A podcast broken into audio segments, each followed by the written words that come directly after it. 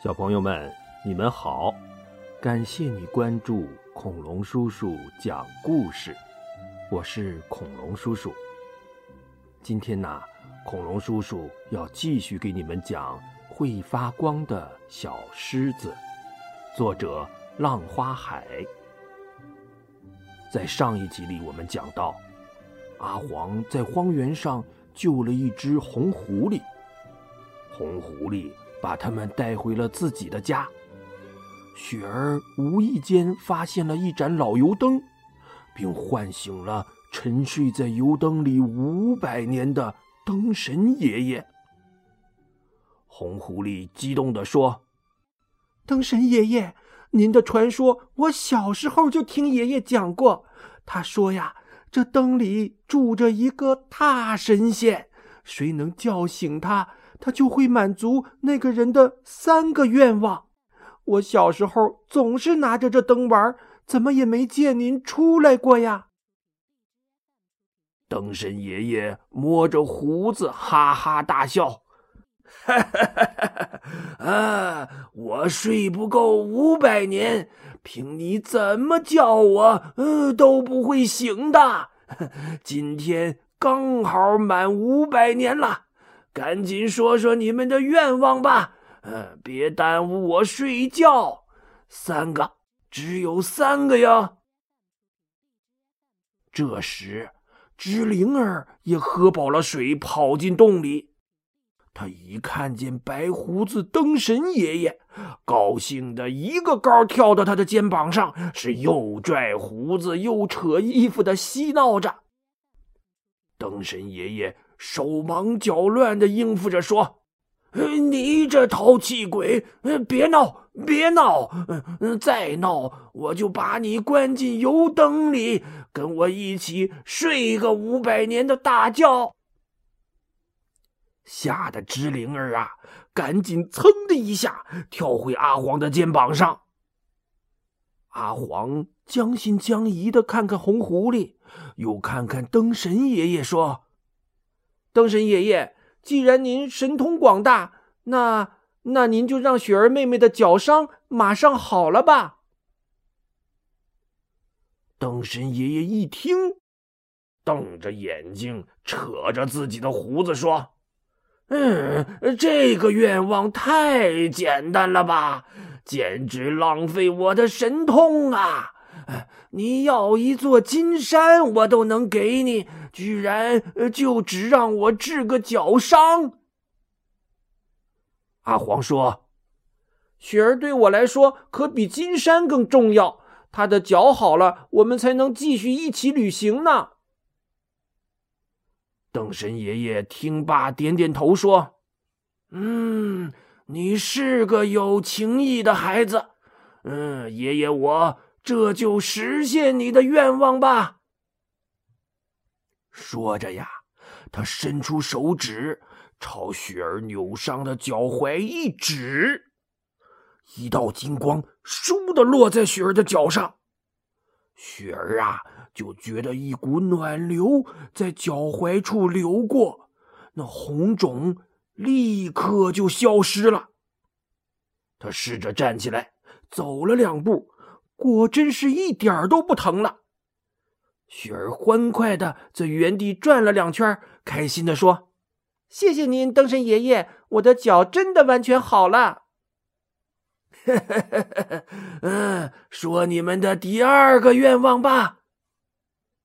灯神爷爷笑吟吟的说：“雪儿和阿黄不约而同的看了看狐狸大婶，异口同声的说。”请您帮狐狸大婶把她的孩子找回来吧。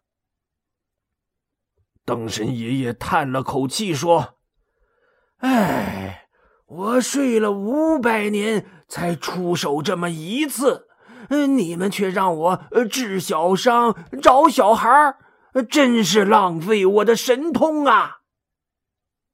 说着，他一挥手，一面大镜子突然出现在山洞里。大家往镜子里看过去，只见镜子里有一只脏兮兮的小狐狸，正在荒野上垂头丧气的流浪呢。红狐狸一看呐，这不就是自己的孩子吗？他激动的喊着：“孩儿啊，我的宝贝！”他不由自主的就向大镜子伸出了手去。灯神爷爷不失时机的又朝大镜子吹了一口仙气，那红狐狸的手啊，真就伸进了大镜子里。这时啊，正在荒野中的小狐狸身后，突然也出现了一面大镜子，镜子中猛地伸出一双手，把他一把抱住，拽了进去。一阵晕眩过后，小狐狸猛然发现。哎，自己已经回到了熟悉的家里，正被妈妈紧紧的搂在怀中呢。他激动的喊了一声：“妈妈，我再也不离开您了。”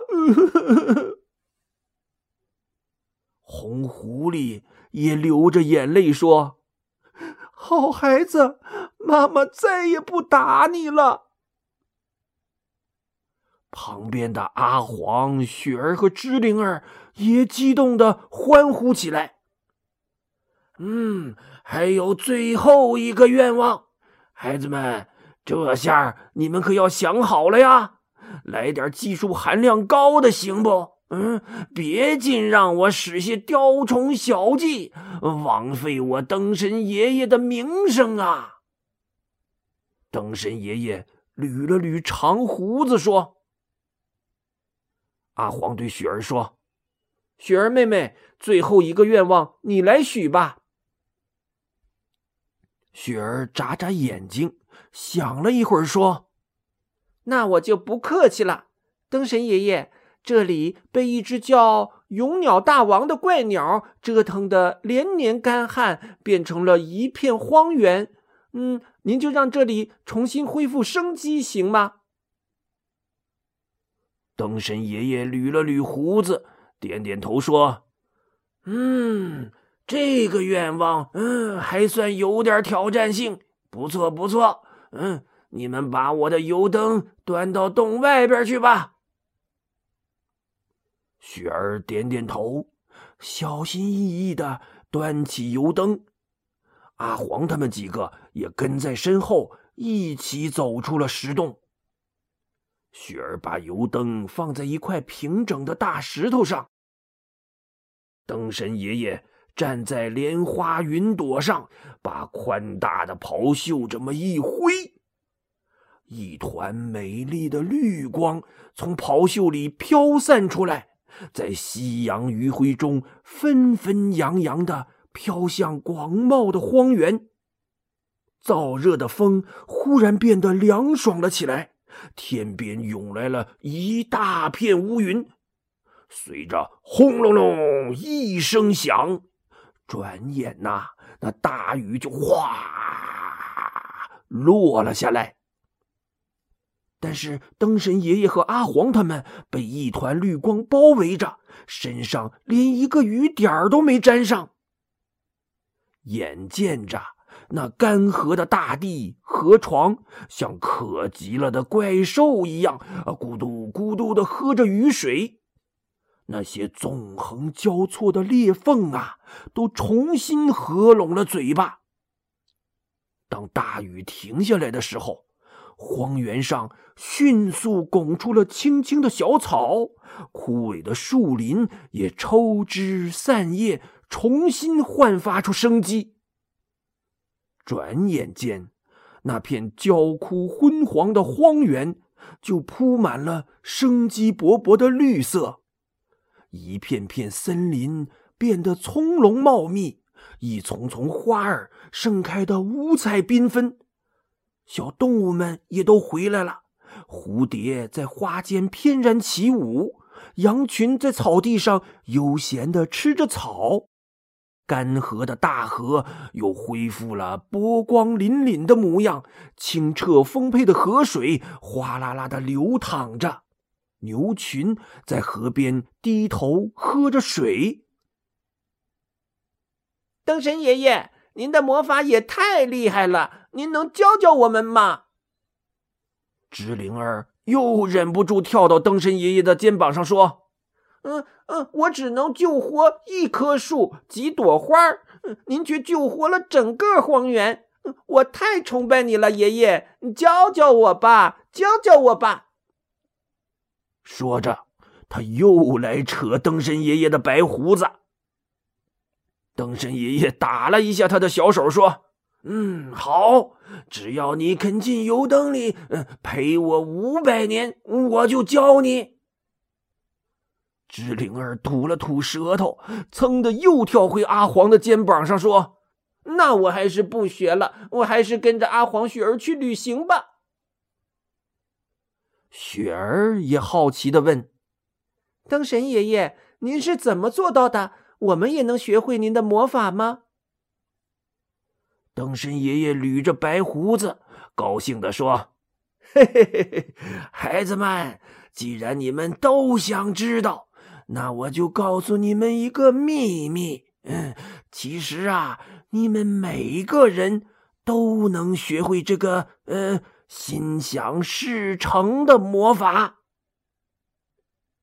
阿黄和雪儿不约而同的瞪大了眼睛，问：“您，您是说真的吗？”我们也能学会您这样的魔法。灯神爷爷点点头说：“嗯，俗话说‘天上一日，地上一年’，其实我们神仙呐，呃，也就是比你们凡人快很多。想要什么，哎，一想，哎哎，就实现了。可这样的日子久了呀，也挺没劲的。”呃，一点创造的乐趣都没有了，所以我才许愿，每隔五百年，呃，才出来施展一次魔法，也让自己有点新鲜感，呃，是不是啊？哦，原来是这样啊！可对我们来说，想什么什么就实现了，那多有趣呀！所以呀。不论是神仙还是凡人，太容易得到的，就总会失去乐趣。在神仙们的眼里呀，创造一件事物，像你们凡人一样，嗯，靠着双手双脚，一点儿一点儿的去实现，这样的过程，那才充满乐趣呢。所以才会有那么多神仙，嗯，要下凡做人呐。哎，这就说到这魔法的重点了。三个小家伙立刻都竖起了耳朵，急切的问：“什么重点呢？”“嗯，跟神仙比起来，凡人创造一件事物的过程太慢了，用的时间又太长了，这就需要你们呐。”在创造的过程中，嗯，要始终保持非常非常的专注，非常非常的用心，而且还要充满渴望的去创造。只要你们能做到这些呀，就一定可以学会这个魔法。阿黄若有所悟的念叨着：“专注。”用心，渴望。正在这时，突然半空中传来勇鸟大王愤怒的叫声：“嗯，是谁？是谁敢把本大王的地盘弄得这么绿不拉几的？”阿黄抬头一看，果然是那只能带来干旱的大怪鸟飞过来了。他大声说：“勇鸟大王，你的脸不疼了，还敢来捣乱？”勇鸟大王桀桀怪叫着：“嗯，原来又是你这不知死活的小狮子！嗯，上回被你偷袭，着了你的道，还没找你算账呢。现在旧账新账一起了了吧？”说着。他一张嘴，一大团火球像炮弹一样啊，呼呼的就从半空砸向阿黄。突然，一旁的神灯爷爷一伸手，轻飘飘的就把那火球给接住了，然后用手指这么一捻，那火球啊就消失不见了。神灯爷爷笑呵呵的说：“哎哎，这只小鸟挺好玩的，长了四只眼睛，还会喷火。你别走了，就跟我回去做个伴儿吧。”说着，他把大袖子朝天上一挥，呼的一道金光闪过，一个金色的大鸟笼子突然出现在空中，正好把勇鸟大王整个给扣在里面。还没等他挣扎呢，那金色鸟笼已经照着他落回了灯神爷爷的手上。灯神爷爷抻了个大懒腰，说：“嗯。”，好了，小家伙们，我该回去睡觉了。五百年后再见吧。他微笑着招招手，和金色鸟笼一起，慢慢的消失在袅袅的青烟里。灯神爷爷，等一下！阿黄突然又想起了什么，大声的叫道。但是那股青色的烟雾已在转瞬间飘回了灯嘴里，油灯的光也渐渐暗淡了下来。雪儿问：“阿黄哥，你还有什么事儿吗？”阿黄有点惋惜的说：“哎，我刚刚忘了问灯神爷爷，这个世界到底是从哪儿来的。”雪儿咯咯的笑着说。呵呵，阿黄哥，别着急呀。灯神爷爷刚才不是说了吗？如果什么答案都一下子就知道了，就没那么好玩了。这么说来，寻找答案本身就是极大的乐趣呀。阿黄哥，我会陪你一起去寻找答案的。阿黄、雪儿和芝灵儿在红狐狸家踏踏实实的睡了一个好觉。第二天一大早，他们就告别了红狐狸一家，继续向东走去。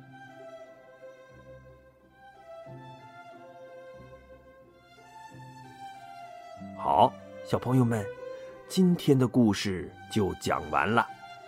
要想知道阿黄和雪儿还会遇到什么有趣的事情，就等着恐龙叔叔在下一集里接着讲给你听吧。